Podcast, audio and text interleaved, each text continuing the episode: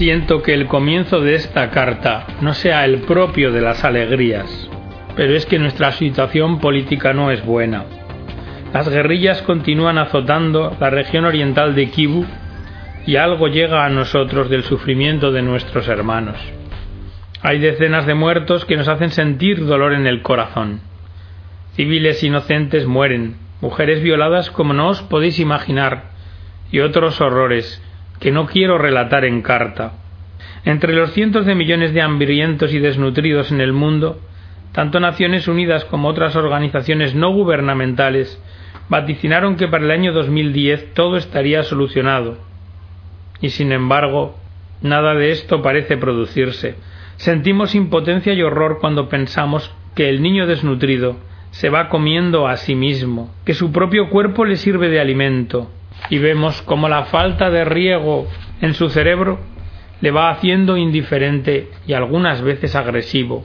A los que logramos salvar nos hacemos la pregunta de si el día de mañana serán anormales por la falta de riego que padecieron, pero seguimos día a día caminando con los que sufren.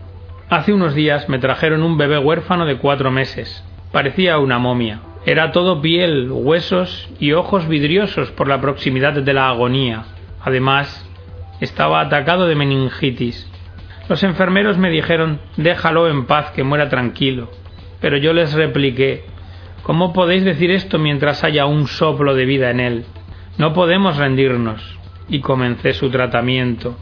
Hoy os digo con inmensa alegría que se ha salvado. Todavía me parece increíble que ese pequeño cuerpecito aún tuviese vida y fuerzas para soportar todos los medicamentos que le dimos. Bienvenidos queridos amigos radioyentes de esta emisora amiga y hermana vuestra Radio Hogar de la Madre.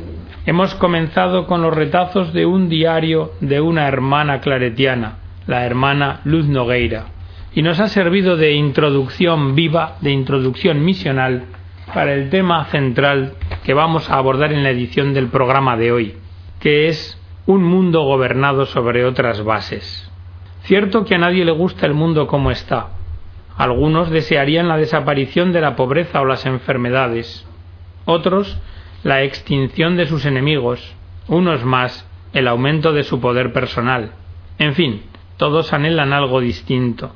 El verdadero cristiano también sueña con otro orden, uno en el que reine la justicia y por tanto Dios mismo. De hecho, esto es algo que el Señor nos enseñó a los suyos a anhelar y pedir. Venga tu reino. Hágase tu voluntad, así en la tierra como en el cielo. Los discípulos, todavía sin entender plenamente el alcance del triunfo de Cristo resucitado, se conformaban con un estilo o un orden como el que había imperado en el antiguo reino davídico. Así, los que estaban reunidos le preguntaron Señor, ¿es ahora cuando vas a restaurar el reino de Israel? Y él les respondió No os corresponde conocer el tiempo y el momento que el Padre ha establecido con su propia autoridad. Lo que a ellos sí correspondía era ser testigos de Cristo. Pero dar testimonio de Cristo es más que sólo decir palabras es un modo de actuar diferente al del resto del mundo. Es un estilo de vida en el que los hijos de Dios se ocupan y encargan de la gloria de su Padre, y su Padre se encarga del cuidado de sus hijos. No se inquieten por su vida pensando qué van a comer, ni por su cuerpo pensando con qué se van a vestir. El Padre que está en el cielo sabe bien que ustedes necesitan esas cosas. Busquen primero el reino y su justicia, y todo lo demás se les dará por añadidura.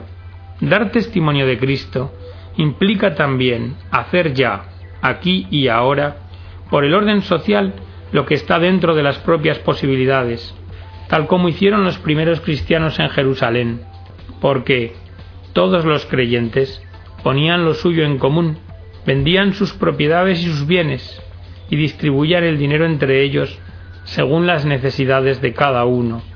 Tal vez el modo concreto con que lo hicieron no resultó el más práctico, pues el dinero de las ventas tenía que acabarse algún día, pero la intención de sus corazones fue realmente libre y santa, como la de las otras comunidades cristianas que hicieron colectas para ayudarlos, de lo cual nos habla San Pablo.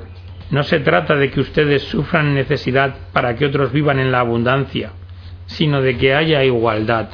En el caso presente, la abundancia de ustedes suple la necesidad de ellos, para que un día la abundancia de ellos supla la necesidad de ustedes. Así, habrá igualdad de acuerdo con lo que dice la Escritura. El que había recogido mucho no tuvo de sobra, y el que había recogido poco no sufrió de escasez. Pero es el hecho, hermanos, que en el mundo la ley de Dios no reina. Porque aunque en el mundo hay mil setecientos millones de personas que navegan y viven bajo el nombre de cristianos, ciertamente no impera en el mundo la voluntad de Dios. Por eso, no es de extrañar que los papas de los últimos tiempos aboguen por la construcción de un nuevo orden social de alcance internacional. Pablo VI ya se refirió a este asunto con estas palabras. Este nuevo orden económico internacional hay que construirlo sin cesar. 1976. O el esfuerzo es colocado legítimamente hoy en día en la necesidad de construir un nuevo orden mundial. 1977. O estamos conscientes que el camino que debe conducir a un nuevo orden mundial no puede en ningún caso ser tan corto como quisiéramos que fuera. El desarme, un nuevo orden mundial y el desarrollo son tres obligaciones que están inescindiblemente unidas entre sí. Mensaje a las Naciones Unidas de 1978. También Juan Pablo II retomó el tema muchas veces. Una de las últimas fue en el año 2004, cuando solicitó por enésima vez un nuevo orden internacional y urgió a las Naciones Unidas a elevarse cada vez más de la condición de institución administrativa para transformarse en un verdadero centro moral, y desarrollar una conciencia común y formar una familia de naciones. Así hasta Benedicto XVI, que habló como Papa por primera vez del asunto en su primer mensaje de Navidad en el año 2005. Dijo el Santo Padre, hombre moderno, adulto, y sin embargo a veces débil en el pensamiento y en la voluntad, déjate llevar de la mano por el niño de Belén. No temas, fíate de él.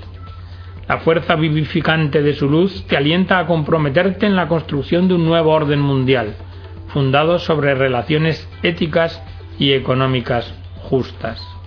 Ahora bien, las propuestas de los papas están muy alejadas del llamado nuevo orden mundial o novus ordo seclorum, un plan que persigue el establecimiento de un gobierno mundial que esclavizaría al hombre bajo una dictadura laicista, con una nueva escala de valores respaldada por una religión universal y pagana, porque de este nuevo orden mundial ya había hablado Benedicto XVI cuando era cardenal y prefecto de la Congregación para la Doctrina de la Fe, y lo hizo no para fomentarlo, sino para criticarlo duramente. Su santidad, a diferencia del nuevo orden mundial, propuesto de esta forma, aboga por el combate a la pobreza, pero sin eliminar a los pobres, condena la ideología de los poderosos adeptos al nuevo orden mundial, que no pide a los hombres habituados a la riqueza y bienestar hacer sacrificios en aras de un bienestar general, sino que propone estrategias para reducir el número de los comensales en la mesa de la humanidad, para que no se vea afectada la pretendida felicidad que éstos creen haber alcanzado. Y que también habla de la manipulación femenina. Así dice el Papa, la peculiaridad de esta nueva antropología, que debería constituir la base del nuevo orden mundial, resulta evidente sobre todo en la imagen de la mujer, en la ideología de la autorrealización de las mujeres, nacida de la Conferencia de Pekín, y según la cual los principales obstáculos que se interponen entre ella y su autorrealización son la familia y la maternidad. El otro, el hijo, sería siempre a fin de cuentas como un antagonista, que nos privaría de una parte de la vida, una amenaza para nuestro yo y para nuestro libre desarrollo. Porque el nuevo orden mundial que patrocina Benedicto XVI y los demás cristianos de buena voluntad es el que se basa en el amor y en la solidaridad. El intento de instaurar ese nuevo orden mundial que antes hemos dicho es sigiloso, pero no es un secreto. De hecho, hasta se busca generar simpatías hacia el mismo por parte de la población a través de anuncios publicitarios en televisión, como los que se exhiben en el canal CNN en español. Los promotores de este nuevo orden mundial construyen poco a poco en las masas la imagen de que su objetivo es bueno, necesario y cercano. Así, dicen, si la economía actual ha demostrado ser un fracaso, hagamos un banco universal con una moneda universal. Si los gobiernos nacionales han demostrado que solo pueden decepcionar a la gente, sustituyámoslos por un gobierno único. Si las distintas religiones son el pretexto para generar guerras, borrémoslas del mapa e instauremos una nueva religión universal. En una nota del 31 de octubre de 2010, publicada por la agencia católica Noticias Globales, se denuncia que la ONU ya está impulsando esa nueva religión universal para sustituir la civilización judeocristiana. De hecho, la Asamblea General de Naciones Unidas ya declaró que cada 22 de abril ha de celebrarse el Día Internacional de la Madre Tierra. Con esto, lo que busca es reforzar la aceptación de la llamada Carta de la Tierra, la cual, bajo pretexto de querer preservar el medio ambiente, lo que está buscando es borrar a Dios de la vida de los hombres. Así, se desprende de las palabras de Mikhail Gorbachev, uno de sus redactores, que define la carta como el manifiesto de una nueva ética para un nuevo mundo, un decálogo de la nueva era, que ha de servir como código de conducta universal. Dijo Gorbachev que estos nuevos conceptos se deberán aplicar a todo el sistema de ideas, a la moral y a la ética, y constituirán en sí un nuevo modo de vida. El mecanismo que usaremos, dijo, será el reemplazo de los diez mandamientos, se refiere a los de Dios, los del Antiguo Testamento, por los principales contenidos en esta carta o constitución de la tierra. Lógicamente la respuesta vaticana no pudo faltar. Es la persona, y no a la Madre Tierra, a quien hay que favorecer y respetar, primero y antes que nada. El cardenal Joseph Ratzinger en el prólogo al libro El Evangelio y el nuevo desorden mundial del padre Michael Scuyans ya había denunciado que el nuevo orden mundial es en realidad la culminación del marxismo y por lo tanto algo inaceptable para un verdadero cristiano. Las políticas abortistas, feministas y homosexuales de Naciones Unidas forman parte de este mismo plan único del nuevo orden mundial, y la Iglesia es la única entidad que se opone a tales ideologías. Por esto, dice Monseñor Sanauja, para el nuevo orden mundial, la desaparición de la Iglesia católica se ha convertido en un imperativo. A donde deberíamos ir es a un nuevo orden mundial donde gobierne el amor seis años de la encíclica Deus Caritas Est. A los seis años de la publicación de la primera encíclica de Benedicto XVI, Dios es amor, presentamos las ideas principales del escrito, con la finalidad de seguir con la labor de darlo a conocer y como una forma de recordar las enseñanzas sobre el amor cristiano. El término amor es una de las palabras más usadas en estos tiempos y tiene diversos significados socialmente hablando, lo que nos lleva a confusiones sobre su semántica. Entre tantos significados, se considera como modelo del amor el que surge entre el hombre y la mujer, que en la antigua Grecia recibía el nombre de Eros. En la Biblia y sobre todo en el Nuevo Testamento se profundiza el concepto de amor, surgiendo el término ágape, para expresar un amor oblativo. El Eros tiene necesidad de disciplina, de purificación, de maduración, para no perder su dignidad original y no degradarse en un puro estrato del sexo, convirtiéndose en una mercancía u objeto. Eros y Ágape exigen que no se les separe nunca completamente uno de otro, al contrario, cuanto más de ambos mejor, aunque en dimensiones diversas. Es en su justo equilibrio, cuando se realiza la verdadera naturaleza del amor.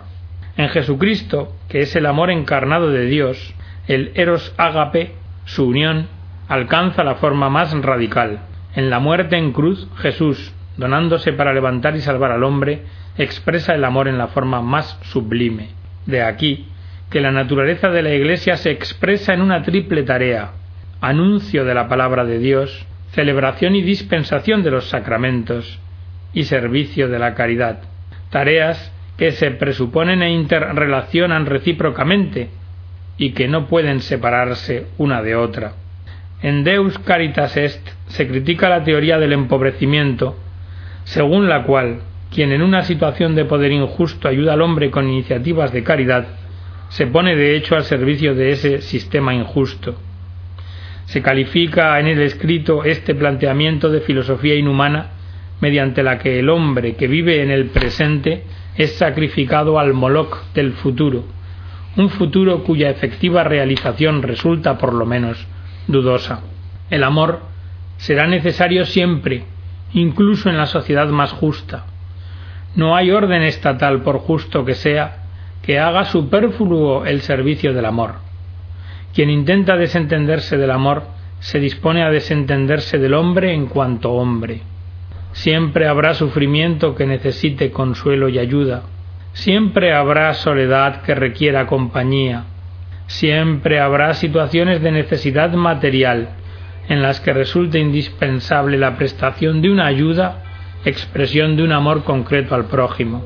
La doctrina social católica no pretende conferir a la Iglesia un poder sobre el Estado, sino simplemente purificar e iluminar la razón, ofreciendo su propia contribución a la formación de las conciencias, de forma que las verdaderas exigencias de la justicia puedan ser percibidas, reconocidas y realizadas. La actividad caritativa cristiana debe basarse en la experiencia de un encuentro personal con Cristo, debe ser independiente de partidos e ideologías, y no ha de ser un medio en función de lo que hoy se viene indicando como proselitismo. El amor es gratuito, no viene ejercido para alcanzar otros objetivos. Toda acción caritativa tiene que ir acompañada de la oración. El amor, en su pureza y gratuidad, es el mejor testimonio del Dios en el que creemos y que nos impulsa a amar. La mejor defensa de Dios y del hombre consiste precisamente en el amor.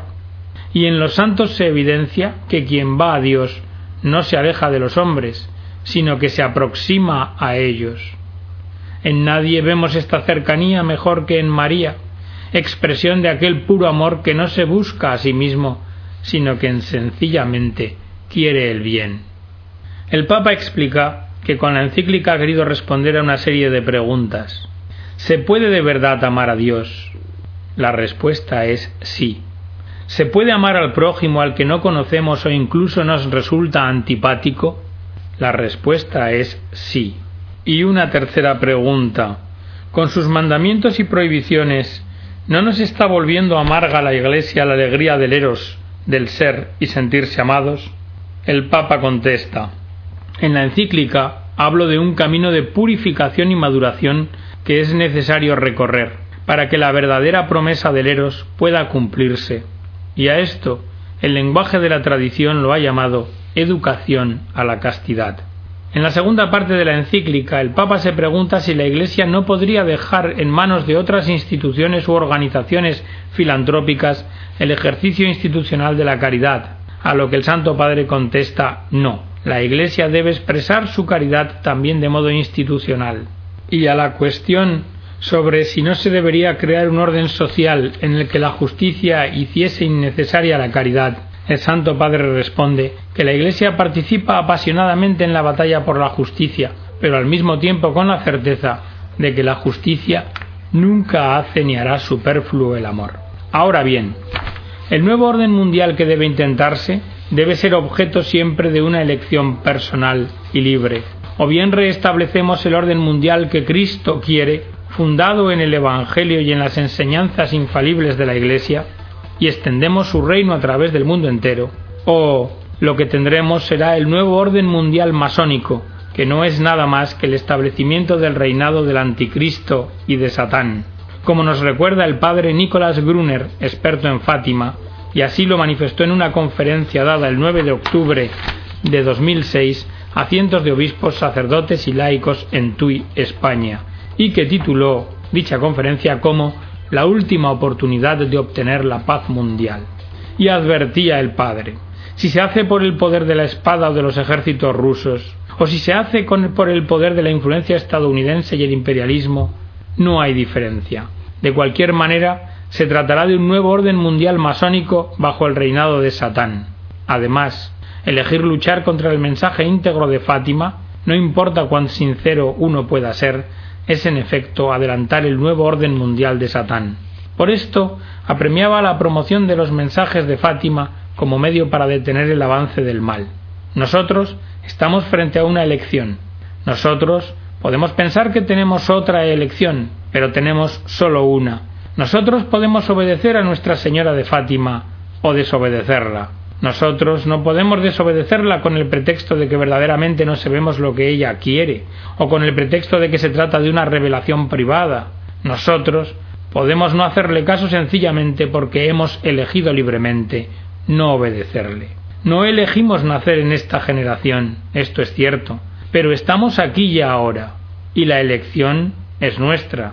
Y no se trata de dejar esa elección al prójimo, a alguien con rango más alto que la haga por nosotros. La elección será finalmente de cada uno y cada uno será tenido por responsable de ella. Al final, mi corazón inmaculado triunfará. El Papa San Pío X publicó en el año 1905 la bula Acre Nefarium Quebellum contra la masonería, y en ella escribió También yo durante algún tiempo creía que era exagerado lo que se decía de la masonería, pero posteriormente Gracias a la experiencia de mi ministerio, tuve ocasión de tocar directamente las llagas que ha abierto, y desde entonces estoy convencido de que todo lo que se ha publicado sobre esta sociedad infernal no ha revelado aún toda la verdad sobre la misma.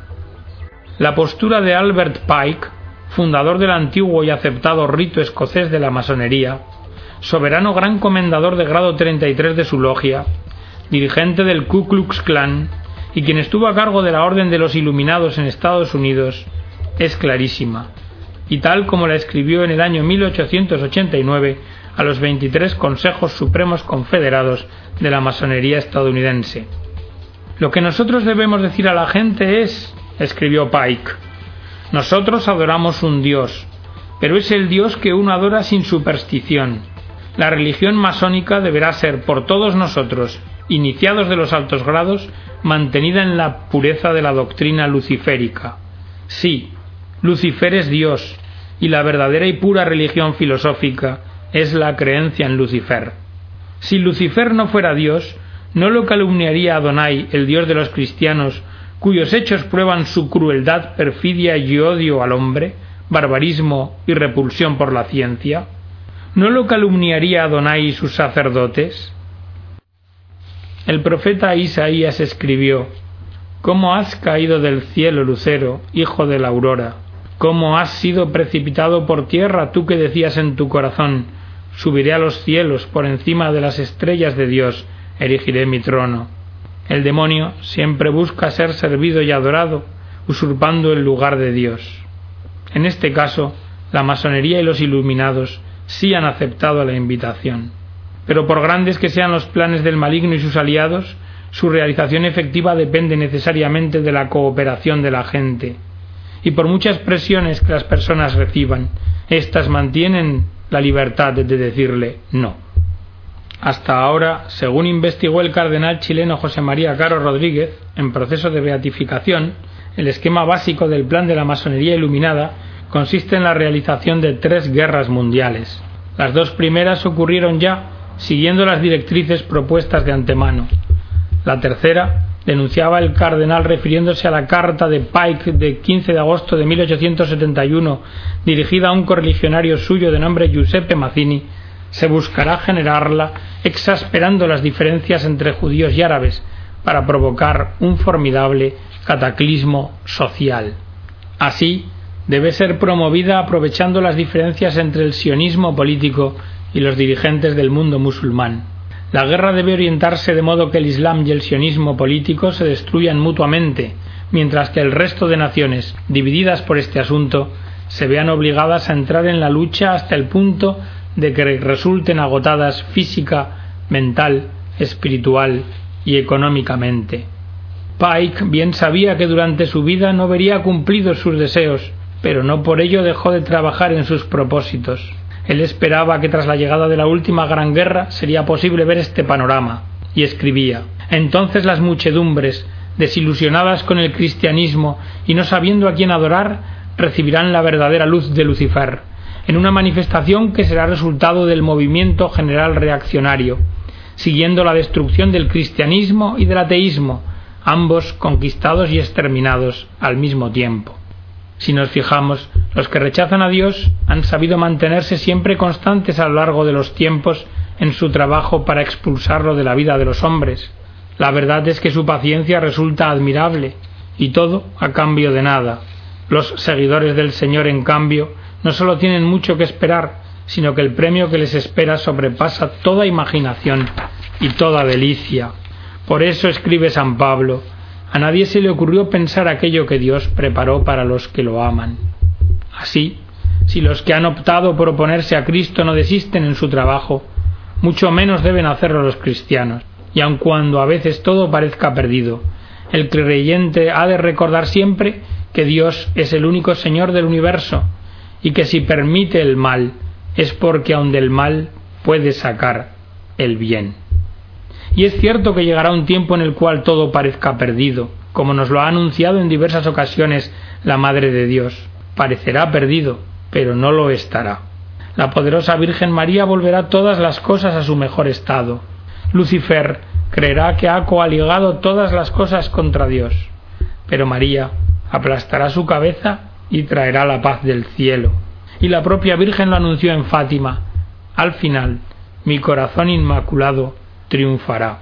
A nosotros, amigos, lo que nos queda es comprender los signos de los tiempos y optar libremente por escuchar a Nuestra Señora la Santísima Virgen María y responder con decisión y premura al triple grito del ángel desvelado en el mensaje de Fátima penitencia, penitencia, penitencia. Así daremos respuesta adecuada al momento histórico presente, que se caracteriza por los grandes peligros descritos en las imágenes sucesivas del mensaje mariano porque como dijo Sor Lucía a su santidad Benedicto XVI en conversación privada, le resultaba cada vez más claro que el objetivo de todas las apariciones de la Santísima Virgen era el de hacer crecer siempre más en los cristianos la fe, la esperanza y la caridad.